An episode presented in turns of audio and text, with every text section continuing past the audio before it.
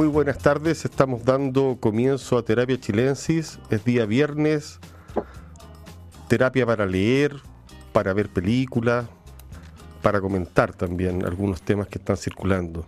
Me acompaña Sofía García Huidobro, esta vez no está en vivo, está a la distancia. ¿Cómo está Sofía? Bien, de lo más bien. Estoy contenta que esta modalidad funcione. Me resulta casi peligroso, tentador.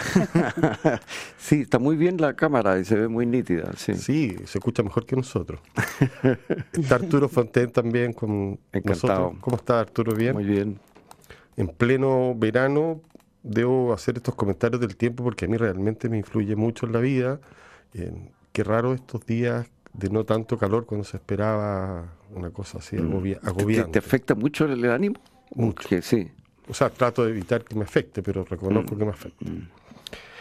Tenemos harto que comentar eh, de películas, algunos libros, y yo por lo menos no ando tan benevolente, de No sé si es, si esta época del año. El clima, puede ser el clima. El clima, además. Miren, me enganché con una novela recién, recién publicada por Anagrama, que se llama La arquitectriz de Melania Mazuco. Ya había publicado varios libros, o un libro por lo menos en Anagrama, yo no la conocía bien, pero me llamó la atención el tema. Se trata de una historia de una mujer llamada Plautilla Brici, la primera arquitecta moderna que vivió en la Roma del siglo XVII y está narrado en primera persona. Es la voz de ella la que te va contando en su madurez un recorrido por su vida. Mira, todo va bien hasta ahí, como buen, mm. como buen libro historia dan gana, pero a medida que empiezo a leerla no se me configura la voz de esta mujer. Me empieza a parecer un libro más bien que eh, trata de ubicar al personaje en la historia, darle un espacio en la historia, para lo cual se despliega una erudición enorme. Se cuentan una cantidad de, historias divertidas, de la familia, de artistas, de políticos, personajes de la corte, el mecena que amante. En el fondo va armando un fresco del esplendor barroco de la Roma de los papas, Bernini, la intriga, la violencia, la pompa, el libertinaje, la peste. Todo eso son ingredientes muy entretenido, pero no cuajan, a mi entender. No, se me, se me cae el libro en las manos. Eso es la, la verdad. Producto un poco. ¿Qué dirías que le falta ritmo? Le falta que la voz tenga, transmita emociones. Una voz que transmite solamente información. No. Tamizada por, por, por, por gestos emotivos, pero que no logran penetrar, digámoslo así, en uno como lector. Entonces, una primera persona muy difícil. Uno diría que no está bien. Era mejor escribirla en tercera persona si uno se pusiera en, plan editor, digámoslo. No, no, pretendo ser tan, tan, pretencioso a esta altura, pero no. Me pasó eso, me dejó frío, eh, sorprende, sin duda, tiene gracia. Me imagino que la gente aficionada a la arquitectura le debe encontrar muchas más gracias que yo yo soy un... Porque hay mucho... hay mucha referencia. Arquitectura. O sea, en ese sentido la erudición es interesante, hay cosas que se le atribuyen a, ella o a otros tipos que, que corresponden a ella. Hay una trama interesante y además el barroco romano es espectacular. Oh, fabuloso. Fabuloso. Entonces la cantidad eh, de pequeña historia y un condimento entretenido. Sin embargo, eh, no, no la recomiendo. o sea, con todos estos, buenos datos, los libros necesitan espíritu, necesitan pasión. es como eso hizo que los ingredientes son fantásticos, pero el guiso no cuajó. Le faltó horas de cocción, algo mm, pasó ahí. Algo pasó. Se, quedó el alma afuera. Sí, o capaz que yo esté pidiéndole otra cosa, como dicen por ahí, no he llegado el momento mío para leer el libro. Pero buena primera, mm. se me cayó de las manos, eh, está publicado por Anagrama. Eh, me parece un poco excesivo el libro, pero dejo abierto, por cierto, la posibilidad de que, otra persona, incluso por el solo interés histórico de averiguar de esta mujer, le pueda parecer atractivo. Está incluida este, esta novela en una corriente internacional, lo dice el mismo libro, no, lo estoy sacando como una deducción, que consiste en encontrar mujeres que han sido opacadas por la historia o han quedado postergadas y darle un espacio, el espacio que corresponde. Entonces hay un discurso de por medio que si bien no se cuela en el, llamémoslo así, cuando uno lee, sin duda que ahí está la voluntad de la autora. Por eso tengo la sospecha que no, que no estaba enamorada de su personaje, mm. que no le tenía cariño, sino que más bien le estaba haciendo una operación política que puede ser de interés, no lo descarto. Así que la arquitectriz de Melania Masukoto para los fanáticos eh, de la historia y para los que se atrevan con una novela de este calado también. Mira, yo la, tuve en mis manos, me interesaba precisamente por, lo que tú dices, por este, por, el personaje que, eh, se, ve interesante, pero algo me hizo desistir. Ahora me, siento bien mm. de mi intuición. Quizás también que es un gran libro, o sea, eh, a uno definitivamente tiene que, gustarle desde el principio para mantenerse ahí. Sí, sí. Y además, eh, esta, como digo, esta, esta voz que uno podría ser muy atractiva a una mujer, imagínate en esos mm. años, eh, que son mujeres de la corte, ya no logra eh, cuajar, entonces ahí no, no, no convence. No, y la, voz, y la voz femenina, una voz muy desarrollada literariamente, entonces mm. cuando no convence es muy difícil sostenerla, además pues, mm. por tanta cantidad de páginas, una hazaña tipo Henry James que se propuso a esta mujer y que definitivamente no le resultó. Oye, eh, antes de darles la palabra, quería decirle eh, recomendar abiertamente dos publicaciones que están circulando, porque mucha gente que por alguna razón, me imagino que te vas a ti Arturo, a ti Sofía, se te acerca y te dice, oye, ¿conocen algún libro que me enseñe a escribir? O quiero ir a un taller literario, pero no para leer, sino francamente para que me digan cómo armar una historia, porque estoy contando la vida de mi familia, no sé. Apareció hace un rato Zona de Obras de Leila Guerreiro, que está publicado por Anagrama, y que es un conjunto de sus ensayos, columnas, textos de distinta índole que hablan del trabajo del editor, de la música y el periodismo. Un poco hablan de la escritura de no ficción es un libro que cuando tú lo lees te dan ganas de ser periodista, te dan ganas de escribir historias, mm. de son textos inteligentes, sagaces, muchas referencias, por ejemplo, dice que es imprescindible para un periodista leer poesía. Mira, eso no me y da, muy y da muy buenos datos. Entonces, lo recomiendo, tiene humor, sugiere autores, eh, expansivo en el sentido que toca más temas. Y por otra parte me llegó uno que sí me, sorprendió porque desconocí el autor, que se llama Plantéate esto, momentos de mi vida como escritor que lo cambiaron todo, de Chuck Palahniuk, el autor de El Club de la Pelea. Mm. Voy a hacer muy breve, es un libro que vale la pena tenerlo. Habla de la textura de los textos, habla de, la, de cómo escribir, cómo armar una historia. Tiene un capítulo un ensayo sobre la autoridad.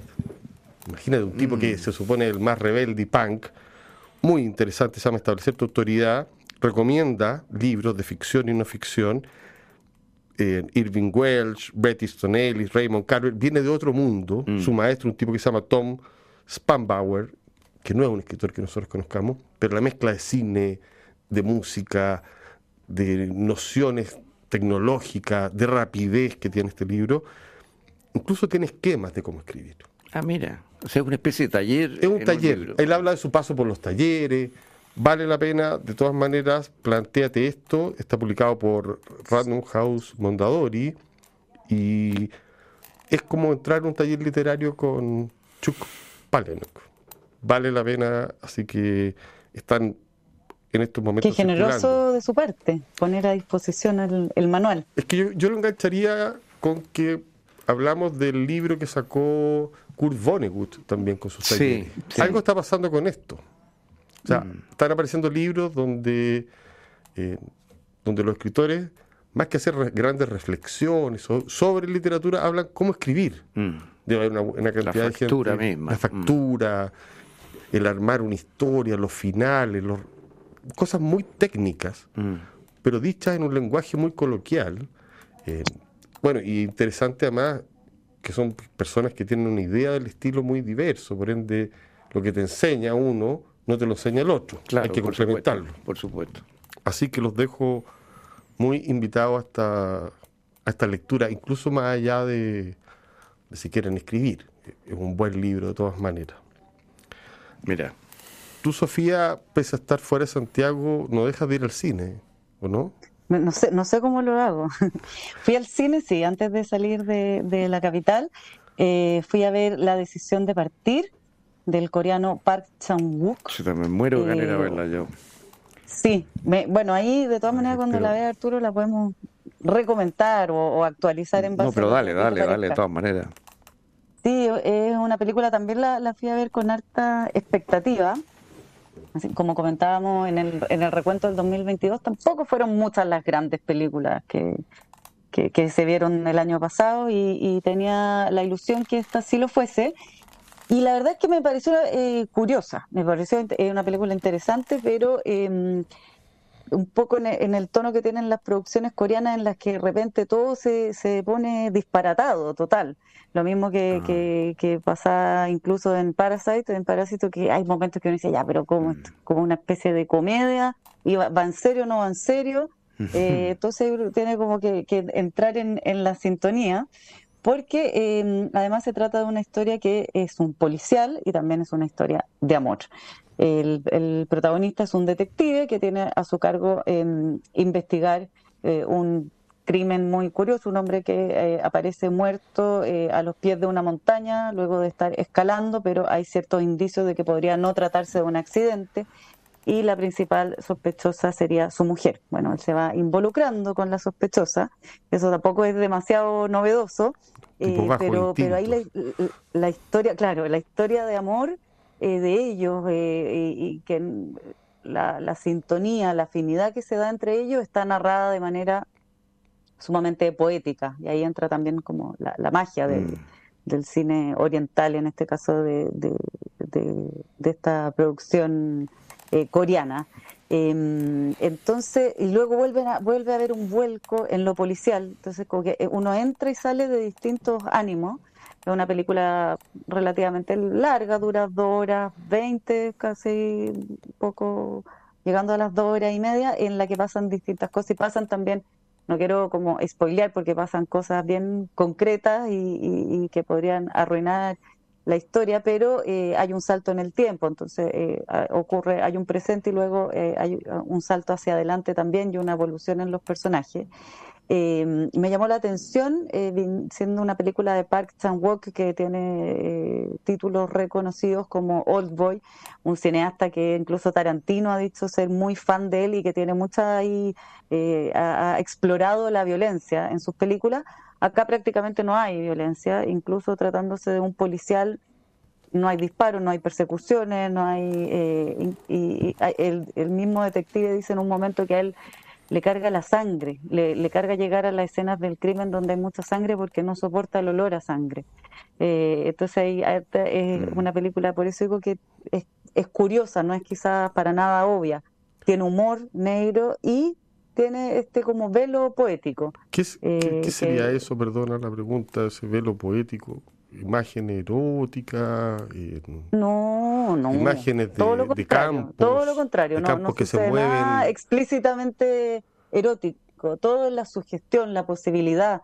Pero y, pasean por un templo, ah, eh, luego hay unas escenas que transcurren en, el, en, la cima de un monte nevado, todas esas eh, eh, imágenes poéticas orientales. Luego hay un, un final que transcurre a orillas del mar eh, entre ellos dos físicamente no pasa mucho, pero, pero pasa todo. Ya, o sea, lo poético sería... La sutileza de la relación entre ellos. La sutileza, las imágenes, sí, sí. Y, estos eh, cambios de escenario... La conexión.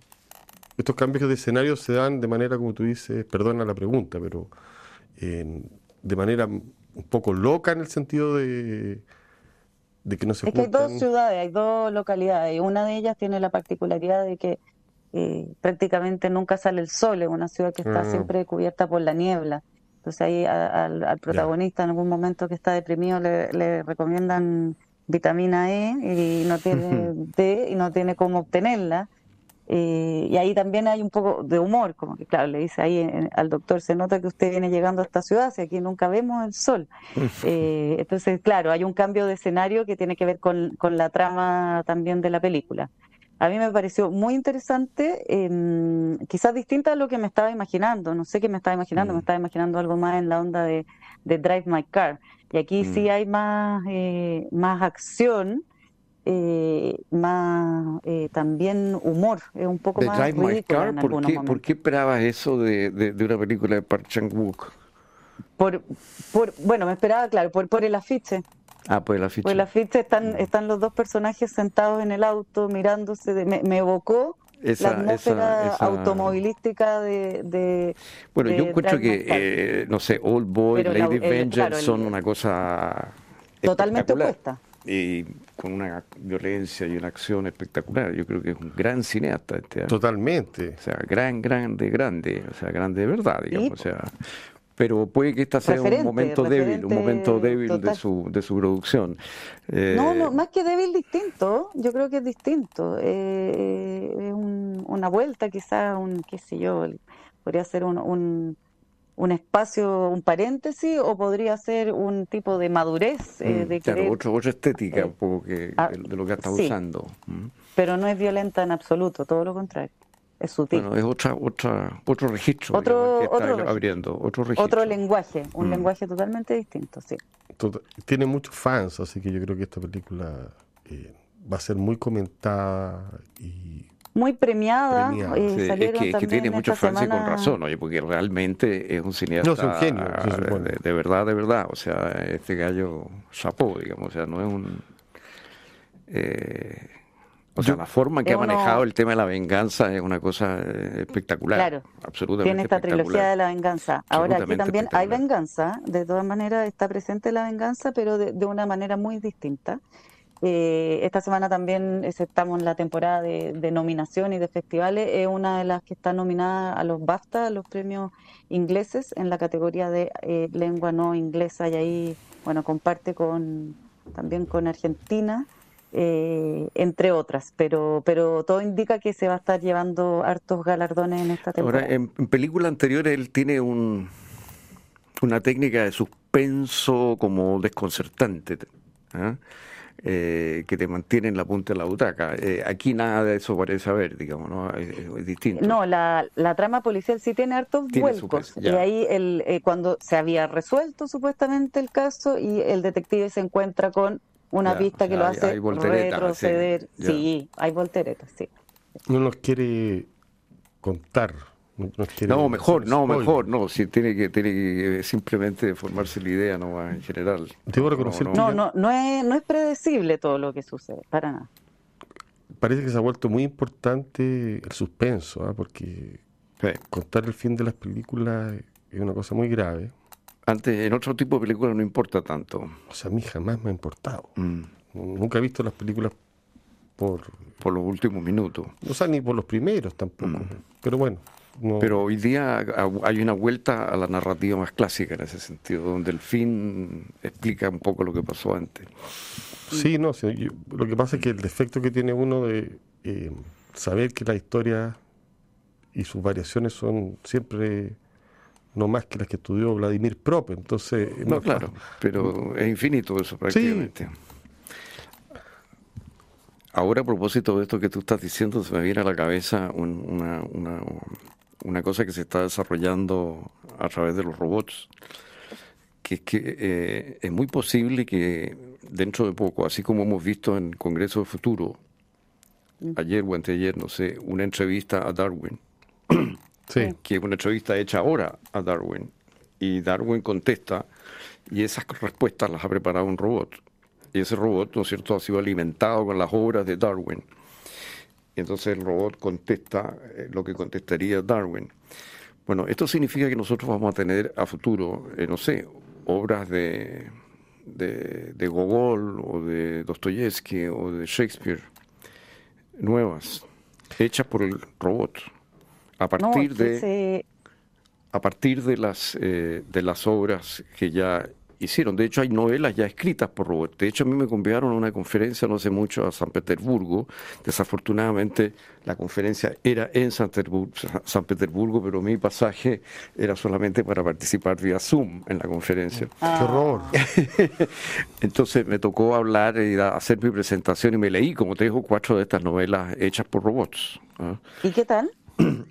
Mira, eh, las que yo leí, que son bastante conocidas, eh, me parecieron digamos, están bien hechas en el sentido formal, justamente tienen, tienen trama, tienen personajes, tienen un cierto estilo característico cada una de ellas. O sea, el robot logra escribir una novela, eso, eso no hay duda.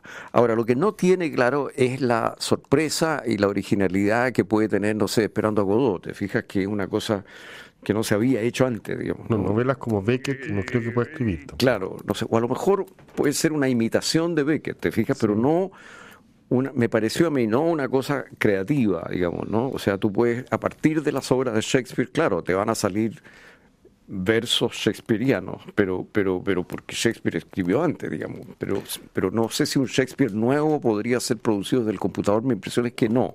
Pero lo que sí me parece que vamos a tener son obras hechas por computadores a partir de nombres clásicos, eh, recombinando sus personajes y sus tramas. Y... Tanto que van hechas. Eh, Perdón, es que tuve eh, precisamente la, oportunidad de hablar con, el creador de, este, del robot de Darwin y me explicó un poco cómo lo hacían. Y me decía que no solo el cruce de la data de todo lo, que hay eh, escrito, todo, todo, lo que escribió Darwin y también lo que se ha escrito sobre Darwin, sino eh, hay filtros que tienen que ver el algoritmo que van también combinando el, el lenguaje, no usar expresiones que no se usaban en esa época eh, la eh, es muy complejo el cruce tecnológico.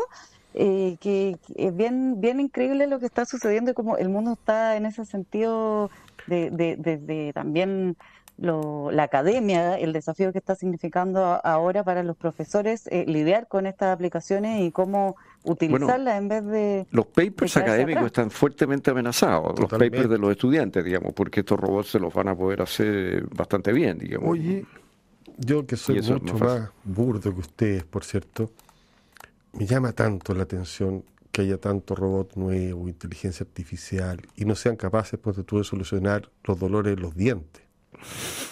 O sea, ¿qué le pasa a la ciencia? O sea, todavía vaya al dentista por una carie y sufrís como hace 30 años atrás. No, no, pero hay, hay anestesia hoy sí, no hay anestesia, pero no mejora mucho. Nada de eso mejora mucho. No, pero hoy día no El sufrimiento en los hospitales tampoco mejora mucho. Esta gente, no sé si está. ¿Qué se te están metiendo a escribir libros? ¿Por qué no solucionan problemas prácticos? Bueno, el, el tema de la, del metaverso va a avanzar un poco por ahí, porque justamente eh, tú vas a poder tener sensaciones.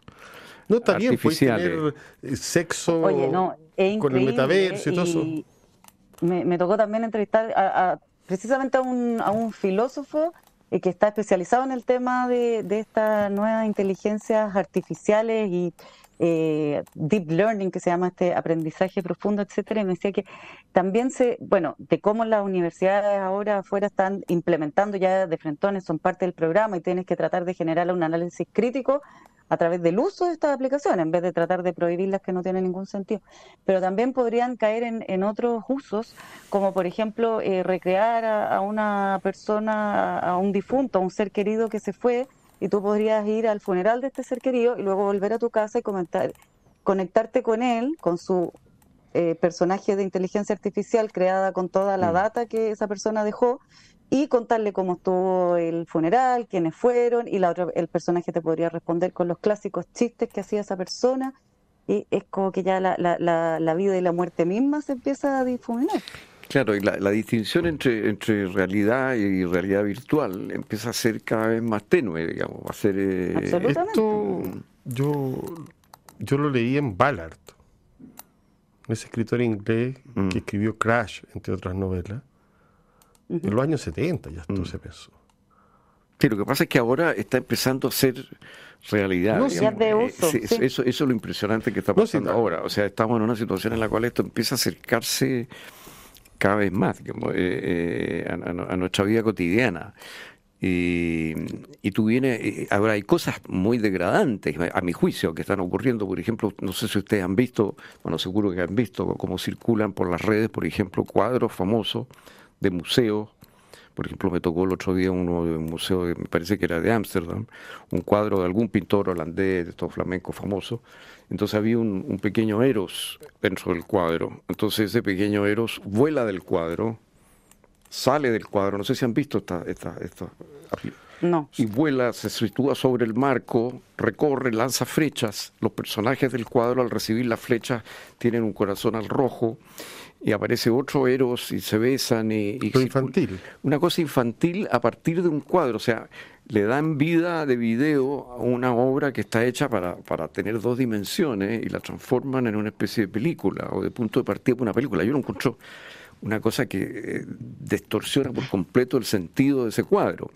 Pero estas cosas se están haciendo, o sea, es parte de, de lo que de, lo que estamos. Eh, Tienen hartas ganas de jugar, ¿ah? Sí, es una cosa lúdica, eh, permanente y, y, y, y, una cosa un poquitito adictiva, porque todo esto es muy breve. Eh, muy impactante y muy, muy, muy breve. Un golpe de energía. puede, que, puede que sean chiches también. Eh, por ejemplo, esto que decís tú de las obras de arte y que ya no, no, no nos resulte, no nos convoque demasiado y sigamos de largo. Pero de todas maneras, a nivel de texto, de relato, de, van a suceder cosas que todavía nos resultan impensadas, yo creo. Sí, eh, esta cosa del, del, estilo que tú dices, que el algoritmo registra estilos, palabras que, que, que o sea, el, algoritmo se impone responder con el vocabulario dado para no alterar eso. Pero todo eso es, limitante, digamos, ¿no? Es, es trabajar sobre la base de la memoria, en definitiva. Es una recombinación de, de, de, factores que están ahí en la memoria. No hay una capacidad creativa real, digamos, pero me parece a mí. Pero, pero sin duda que vamos a tener... Eh, novelas, por ejemplo, muy bien hechas, y probablemente películas y cosas así. Eh, eh, eh, es una cosa impresionante. ese es el mundo que viene. Junto con todo esto, que tú sin moverte de tu casa vas a poner, poder tener, gracias al, al metaverso, digamos, las reacciones más, perdón, las sensaciones que tú quieras. Tú vas a poder oler. Por ejemplo, yo creo que todo lo que tiene que ver con probar vinos, ¿no? donde tú detectas eh, el azúcar, eh, la acidez, el perfume, tal, tal, de todo esto que los expertos en vino te pueden hablar horas sobre lo que hay en una copa de vino, lo que ellos sienten, y que hoy día es un arte muy preciado. Yo creo que todo eso un robot lo va a poder eh, detectar perfectamente. Pero todo está enfocado en algo bien parecido al PlayStation, ¿no? Como jugar. Jugar, pero también producir. O sea, aquí lo que vamos a tener es una transformación total de la, del, del, del, trabajo. O sea, pero de eso no hablan tanto, ponte. No. eso no hablan mucho. No, porque eso produce un poquito miedo, porque hay una cantidad enorme de gente que va a quedar desocupada. que yo estoy hasta la tusa que me hablen de lo lindo que es esta cuestión cuando están despidiendo a 100.000 personas. Pero imagínate lo que va a hacer esto. bueno, por eso te digo. Entonces... No, totalmente. O sea, a, mí me ha pasado que es una conversación recurrente los últimos días, semanas, eh, pero también desde el pánico, porque hay totalmente ocupaciones, oficios que van a dejar de tener un poquito, o va, va, a costar que de alguna manera eh, eh eh, justifiquen su razón de ser cuando hay un robot que lo está haciendo de manera más rápida, más económica y prontamente quizá más sofisticada. armar una malla curricular de una universidad, tú ahora puedes, eh, con estos ChatGPT, tú puedes decir como, necesito esto, esto, esto, y te la arma. ¿Y cómo, cómo, cómo, no sé, imagínate, imagínate laboralmente. Un, incluso un escritor, por ejemplo, de novelas policiales, que, le va a plantear al robot, no sé, una, una idea, y, el robot le va a ofrecer opciones, eso tú vas a trabajar con... Pero con, la música ya pasó eso y no, y no ha llegado a ninguna parte. ¿eh? Bueno, ahí para quizás para, cerrar esta que nos fuimos por la rama, esta semana también hicieron con esta ChatGPT que se llama que tú le das como instrucciones y te procesa un texto, un, lo que tú le estás pidiendo al, robot. Eh, le encargaron una canción al estilo de Nick Cave, dando todas las características mm. de la música de Nick Cave. Y Nick Cave la escuchó y dijo que era una basura. ¿Y por qué? Porque los algoritmos no sienten. O sea, mm. hace mucho rato yo tengo que, la música tiene estas posibilidades de mezclar todos los instrumentos y otras cosas más. por supuesto que han aparecido gente muy interesante ahí, música experimental, pero te digo que esa, esa fascinación creadora, que, mm. que aparecieron hits raudales de nuevos grupos que fueron inventados, nada de eso. Yo tengo mi escepticismo. Mm. frente a lo creativo. Mm, Ojalá curen el cáncer esta gente. Hagan cosas más útiles. evite el dolor. Eh, la muerte sea más tenue. No sé. Yo veo la, a esta gente muy dedicada a contar cuentos mientras despiden a gente que trabaja para ellos. Mm. Porque uno lee las noticias y dice, bueno, Facebook despidió a tantas miles de personas, Twitter a tantas miles, y uno sabe que... Esta semana Microsoft a 10 mil millones, a 10 mil personas. Eso no te lo cuentan en el Congreso Futuro, ¿ah? A todo esto en el Congreso Futuro, eh, Werner Herzog, cuyo discurso no, no pude escuchar ni leer, pero sí vi el titular, llamaba a desconectarse de todas estas máquinas y a ponerse a leer. Sí. Sí. Bueno, él está un poco en esa línea. Es que yo creo que va a aparecer eso muy fuerte. Y está escribiendo. Y yo pensaba decir que eh, la vez pasada eh, comenté un poco a raíz de que darle de leer a los niños el tema de la faula, aprovechando el verano, ¿no? Y me quedé pensando, bueno, ¿qué pasa con los adultos? Y pensé que mi sugerencia es usar las vacaciones porque uno podría decir, mira, léete, no sé, una novela larga como la de Ulebeck, por ejemplo, ¿no es cierto? Pero, pero pienso yo que las vacaciones son como la gran oportunidad, no sé si ustedes están de acuerdo, para leer a los clásicos. Son la gran oportunidad para leer a Dostoyevsky, para leer La Guerra de la Paz, para leer a Ana Karenina, para leer... O para leer algún género que no lea habitualmente. O, claro. Leer teatro, leer poesía. Claro, leer cosas que, te, que, no harías normalmente en el verano, en el año, que estás con el tiempo más corto y puedes experimentarte, fijas. Pero, el lenguaje. Y, y, yo encuentro que hay en este momento, digamos, si tú, no sé, yo en este momento, por ejemplo, por un asunto, un curso que voy a dar en Filosofía de la Chile, estoy leyendo por tercera vez Crimen y Castigo y realmente es una gran novela. O sea, eh, todo lo que ha pasado después ha habido maravillas, qué sé yo, pero por ejemplo leer Memorias del Subsuelo. Una maravilla. es una maravilla. Entonces, un libro breve además. breve, eh, completamente contemporáneo, eh, particularmente para los jóvenes, un comienzo particularmente construido para gente joven. en Dostoyevsky hay una mezcla de ideas y emociones absolutamente fantástico, de cambios de ánimo. Entonces uno queda como con una vara eh, también para medir un poco qué es lo que se está produciendo día a día, eh, un poquito distinta. Yo creo que hay que tener esa, esa vara como alternándola permanentemente, porque, claro, uno lee el Gran Gatsby y después te dicen que la novela tal italiana es una genialidad y uno, bueno, compara y dice, veamos.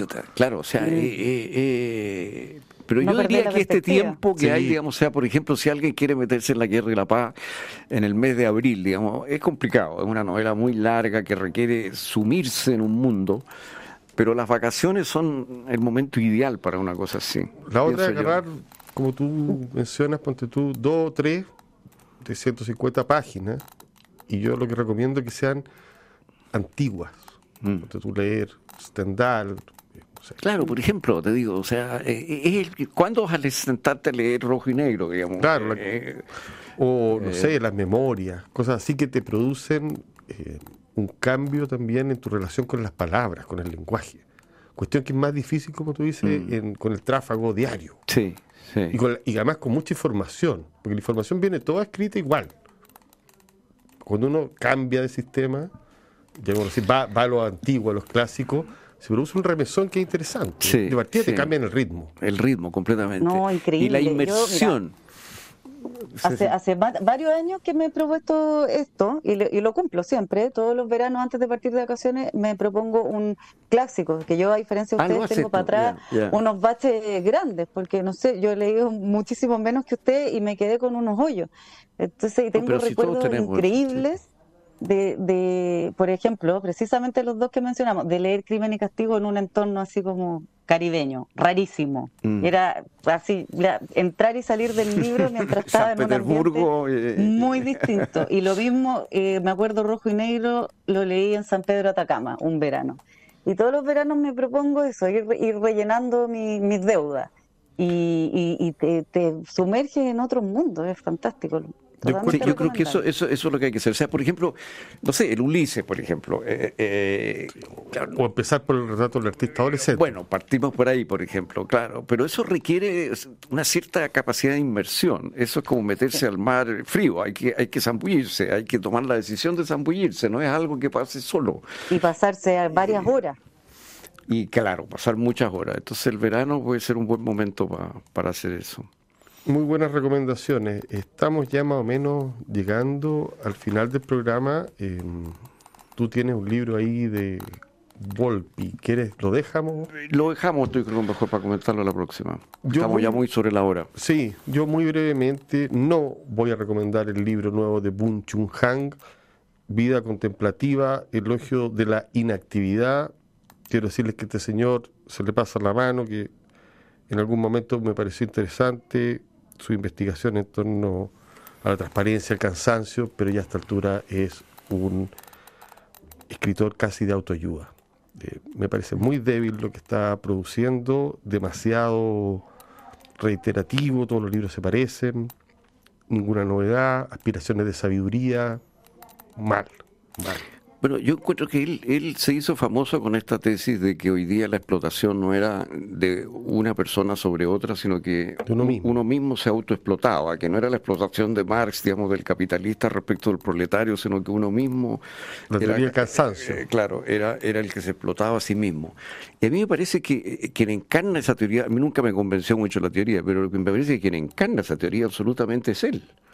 Él se ha explotado a sí mismo hasta el cansancio y está repitiéndose, se ha autoexplotado y se ha ido transformando, como tú dices, en un autor de, autoayuda, eh, produciendo una cantidad de libros que en el fondo son parecieran hechos por un robot, digamos. Claro, es lo más parecido que a la inteligencia artificial aplicado a... claro, o sea, eh, es la misma cosa en una, en una juguera, digamos. Sí, y con distintos temas según las tendencias que él perciba que vienen. Así que... la, la, supuesta sabiduría y con tanta, eh, sé, al mismo tiempo, tanto libro, tanto título, volviendo un poquito sobre lo mismo, empieza a ser poco... O sea, quien tiene una vida contemplativa como él recomienda no publica tantos libros. Claro. Eh, eh, con estas... Ahora sí ha ganado mucho dinero con esto. Sí, no, y se ha hecho muy famoso con estas digresiones, este programa muy divertido donde hemos pasado desde la literatura a la ciencia, por supuesto visto desde nuestra óptica un poco amateur, así que me imagino que la gente que es muy experta en el metaverso puede haber rechineado los dientes, no sé. Muchas gracias Sofía, muchas gracias Arturo, que tengan un buen fin de semana, escúchenos en el podcast, vamos a estar acompañándolos y que descansen. Muy buenas noches. estén muy bien, buenas noches. La transformación digital de tu negocio nunca estuvo en mejores manos. En Sonda trabajan para que disfrutes tu vida innovando y desarrollando soluciones tecnológicas que mejoran y agilizan tus operaciones. Conócelos hoy, Sonda Make It Easy. A continuación, información privilegiada al cierre y luego sintonía crónica de epitafios junto a Bárbara Espejo y Rodrigo Santa María. Muy buenas noches, que tengan un buen fin de semana.